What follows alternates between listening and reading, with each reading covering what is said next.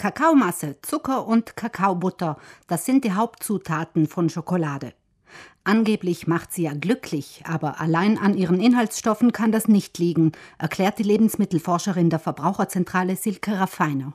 Zwar enthält Schokolade sowohl die Aminosäure Tryptophan als auch das Alkaloid Theobromin, aber beide Stoffe in derart geringen Mengen, dass man wirklich kiloweise Schokolade essen müsste, um auf chemischem Wege im Körper diese stimmungsaufhellende und glücklich machende Reaktion zu erreichen. Das Glücksgefühl beim Verzehr von Schokolade scheint also weniger von den Inhaltsstoffen abzuhängen, als vielmehr von den positiven Erinnerungen, die die meisten Menschen mit dem Genuss von Schokolade verbinden. Immer neue Sorten und Geschmackskombinationen reihen sich in den Regalen der Geschäfte. Am beliebtesten ist und bleibt Milchschokolade und neben der dunkleren Bitterschokolade und weißer Schokolade gibt es seit einiger Zeit auch rosafarbene Ruby-Schokolade. Dafür werden ausgewählte Kakaobohnen im Unterschied zur traditionellen Kakaoherstellung weder fermentiert noch geröstet, um die rötliche Farbe zu erhalten. Manche noble Verpackung verrät nichts über die Herkunft der Kakaobohnen und die Menschen, die sie anbauen. Ungefähr 70 Prozent der weltweiten Kakaoernte kommen aus Westafrika und da ganz speziell von den Staaten Elfenbeinküste und Ghana. Es ist bekannt, dass die Arbeitsbedingungen dort äußerst prekär sind. Also ein Großteil der Kakaobauern und Bäuerinnen lebt wirklich unterhalb der absoluten Armutsgrenze. Das heißt, sie verdienen pro Tag weniger als 1,25 US-Dollar. Schockierend ist, dass im Kakaoanbau nach wie vor unzählige Kinder arbeiten, teilweise unter sklavenähnlichen Bedingungen. Es gibt dokumentierte Fälle, nicht nur einige, sondern viele von Kindern, die entführt werden, teilweise auch in benachbarten Ländern, die dann verschleppt werden in die Kakaoanbaugebiete und dort eben unter ganz miesen Bedingungen arbeiten müssen und dort auch mit Geräten hantieren, die eigentlich für Kinder gefährlich sind. Aus diesem Grund waren für die Stiftung Warentest bei ihrem letzten Schokoladetest im Dezember 2020 auch faire Bedingungen für die Kakaobauern ein Kriterium. Untersucht wurden 24 dunkle Schokoladen mit einem Kakaomasseanteil von 60 bis 75 Prozent.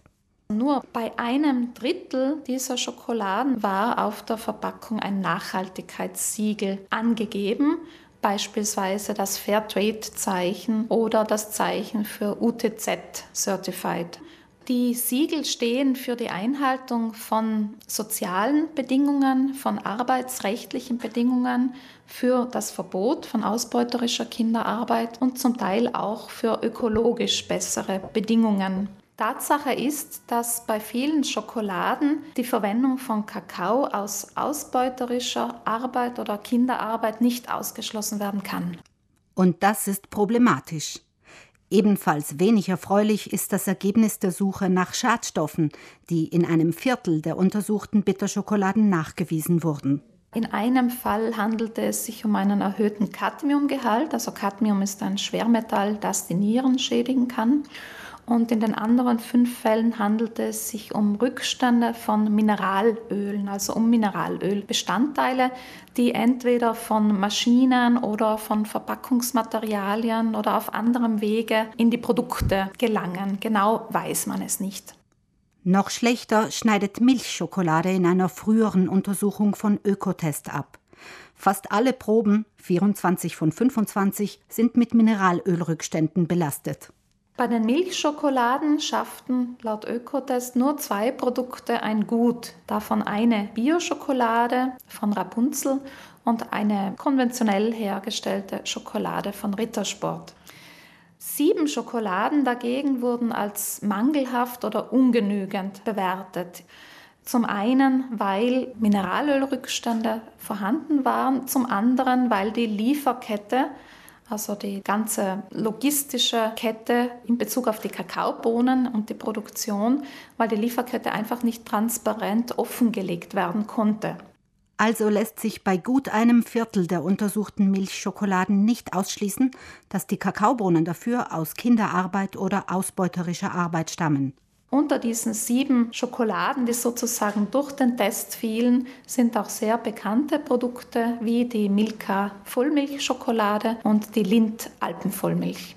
Orientieren können sich Naschkatzen an verschiedenen Siegeln, die für fairen Kakaoanbau stehen. Laut einer Bewertung der Stiftung Warentest schneidet das Siegel Naturland Fair am besten ab und ist am wirksamsten, um die Situation der Kakaobauern und Bäuerinnen vor Ort wirklich zu verbessern. Es folgen die Siegel von Fairtrade gleich auf mit dem Siegel von Rapunzel Hand in Hand und auch dem Siegel der deutschen Organisation für den fairen Handel GEPA. GEPA Fair Plus lautet das Siegel. Als am wenigsten wirksam werden UTZ Certified und das Siegel von Rainforest Alliance eingestuft, weil dort die Kriterien eben weniger streng sind im Vergleich zu den anderen Siegeln. Erhältlich ist Schokolade aus fairem Handel traditionell in den Südtiroler Weltläden sowie in Biofachgeschäften und auch in vielen Supermärkten, die oft ein eigenes Regal für fair gehandelte Lebensmittel haben.